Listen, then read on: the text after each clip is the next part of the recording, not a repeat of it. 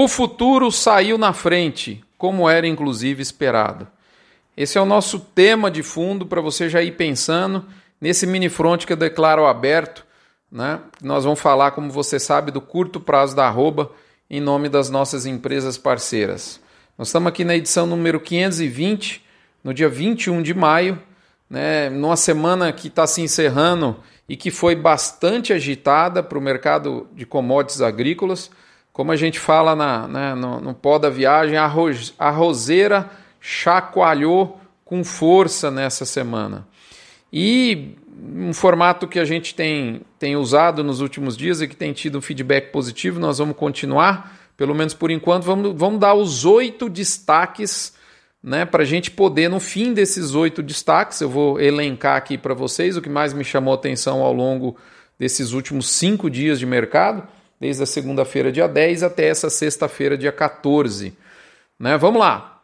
Oito itens, moçada. Primeiro, eu vou começar pela bolsa, que talvez tenha sido o grande destaque da semana. Nessa sexta-feira, dia 14, o contrato de maio, né, de maio não, desculpe, de junho, orbitou ao redor de R$ 323,50, ou seja, cerca de R$ 7,50 acima de onde estava esse contrato na no encerramento da semana anterior. Lembrando que essa alta chegou até quase 10 reais, mas ela arrefeceu um pouquinho, o mercado foi pressionado nessa sexta-feira. Vale lembrar que o mercado físico ficou praticamente estável durante a semana. Então a gente viu o futuro arrancar com o físico estável. Eu diria que isso é o normal, visto que, em geral, o futuro, a bolsa, antecipa o mercado físico em uma, duas semanas. Esse foi um sinal definitivamente importante que faltava para a nossa sequência de curto prazo da arroba. Segundo ponto, ainda falando de bolsa, um dos gatilhos que, que, que acabou levando a esse aquecimento da B3, né, além da perspectiva de baixa oferta de boiada em junho e julho, que eu já disse aqui por diversas vezes, foi a saída de cena da Argentina quanto às exportações, ainda que de maneira temporária, devido a restrições governamentais.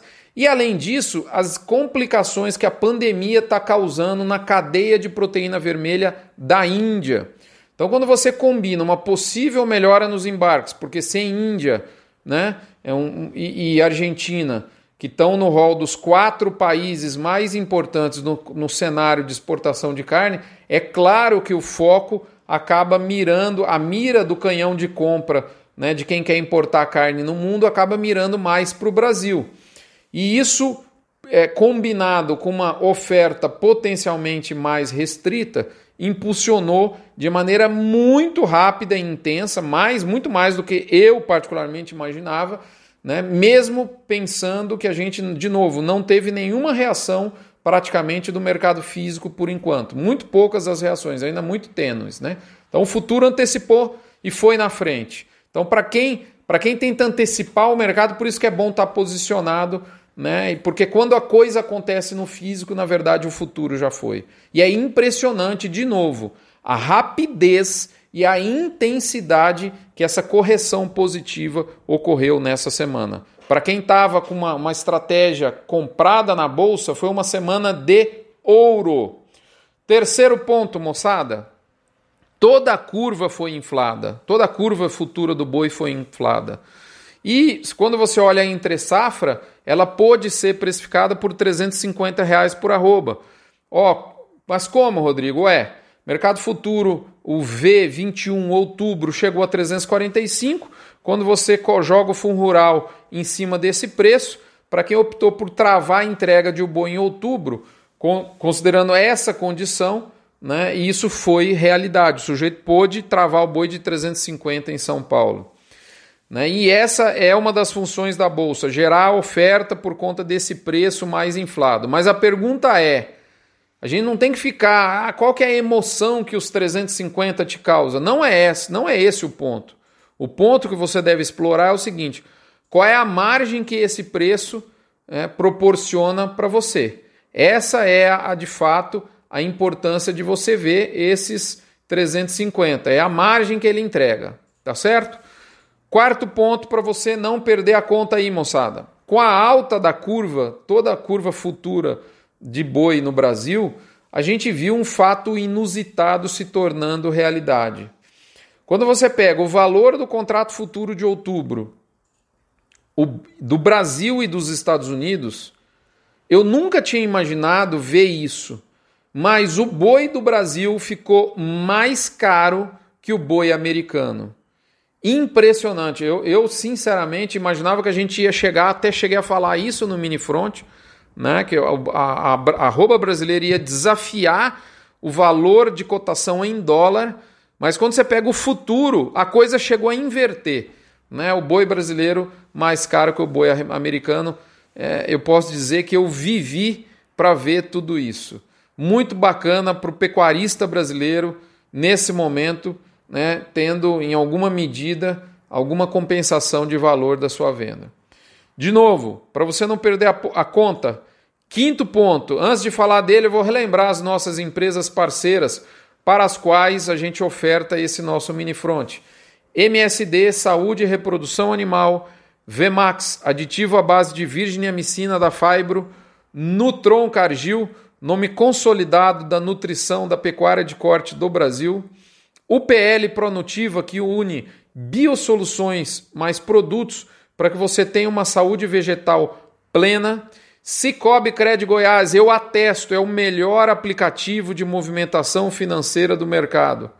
Boitel da Agropecuária Grande Lago, é onde a gente confia o patrimônio da Fazenda Terra Mar para engorda confinada. Gerente de pasto que une software, mais um método e mais um aplicativo, né, um, um conceito para que você consiga gerenciar a pastagem de maneira global. E por fim, Asbran, né, nossa inoxidável Bet Chagas, comandando a associação que reuniu 80% da suplementação mineral do Brasil, acompanhada aqui na nossa última citação da Alflex, identificação animal, o resto é brinco. Em nome desses nossos parceiros, que eu agradeço a sua paciência né, em nos acompanhar, a sua audiência aqui. Eu vou para o sexto ponto mais importante do mercado. O milho encerrou a semana bastante pressionado, queda superior a 2%. Veio essa motivação externa e motivação, na minha opinião, de clima, com possível retorno de chuva nas duas últimas semanas de maio, uma frente fria forte entrando hoje, ontem, na verdade, quinta-feira, dia 20, e hoje se fortalecendo por todo o final de semana no centro-sul do Brasil e na próxima semana uma nova frente fria que vai trazer redução de temperatura e chuvas, essa sim, essa segunda mais forte em boa parte das regiões produtoras, inclusive Mato Grosso, é, é, Triângulo, é, sul de Goiás e por aí vai. Então, assim, isso deve ajudar a salvar algumas roças por aí. A gente ainda, em que pese essa umidade retornar um pouquinho agora, a gente ainda vê roças com alto, a gente ainda tem uma, uma alta perspectiva de índice de perda no geral, tem muita irregularidade de condição produtiva, há roças aí com 100% de perdas e roças que vão entregar bem. Então isso está no estilo dente de cachorro milho. Sexto ponto então entregue. Sétimo, moçada, e penúltimo. Indiferente às frentes frias vindouras que eu acabei de anunciar aqui, que trazem uma perspectiva de melhora de umidade, o clima seco predomina no Brasil Central e acaba evidenciando um desafio para quem não trata pasto como lavoura. Esse fato tem trazido algumas ofertas de reposição abaixo dos valores vigentes até então, especialmente para lotes pequenos em alguns leilões. Olhar atento, se você está querendo comprar gado, para mim isso significa oportunidade. É o que nós fizemos essa semana, eu diria de maneira intensa. Por fim, oitavo ponto. Olha que coisa interessante. Você só escuta desgraça na televisão, só escuta tragédia. Pois eu vou te falar aqui. A arrecadação federal em abril foi a maior da série. Nós renovamos mais uma vez o recorde. Isso vem ocorrendo já há alguns meses que, que eu quero dizer para vocês? O governo federal nunca, vou dizer de novo, nunca arrecadou tanto dinheiro do imposto que você, que eu, que nós pagamos. Isso é fruto de uma retomada econômica que a TV aberta faz questão de não mostrar para você. Eles gostam de mostrar sangue. mas existe uma perspectiva muito bacana de retorno da economia, né? uma demanda interna no segundo semestre bem menor e com mais atividade econômica, entra definitivamente no nosso radar uma demanda interna também mais ativa. Moçada, quando você joga para finalizar esses oito pontos no, no liquidificador juntos e misturados, o que, que você conclui? Olha, antes de falar a minha conclusão, eu vou dizer que eu estou percebendo no mercado bastante nervosismo, uma intensa sensação de incerteza, uma percepção de uma espécie de buraco negro de onde brotam as certezas da sua mente, da mente das pessoas. Todo mundo está parecendo perdido. E a pergunta que eu te faço é: você está se sentindo assim? Tá? Pois bem, calma, tá tudo certo. O problema iria existir se você tivesse carregado de certeza nesse momento. Segundo ponto para a gente concluir e finalizar, moçada. O filme que o mercado revelou nos últimos sete dias tem muita aderência com o que eu disse na semana anterior. Essa é a minha conclusão. Ou seja, refrescando a sua memória, a safra dá nítidos sinais de enfraquecimento a safra do boi, e em breve os pessimistas vão estar sob pressão. Moçada, obrigado pela audiência, pela paciência. Não se esqueça da campanha do Agro contra o Câncer do ano, um real por cabeça batida. Não, não, não pesa para o seu bolso e ajuda muito alguém que está precisando de fé e chance de cura nesse momento. Um abraço, até a próxima semana. Se cuidem, saúde. Nos vemos lá.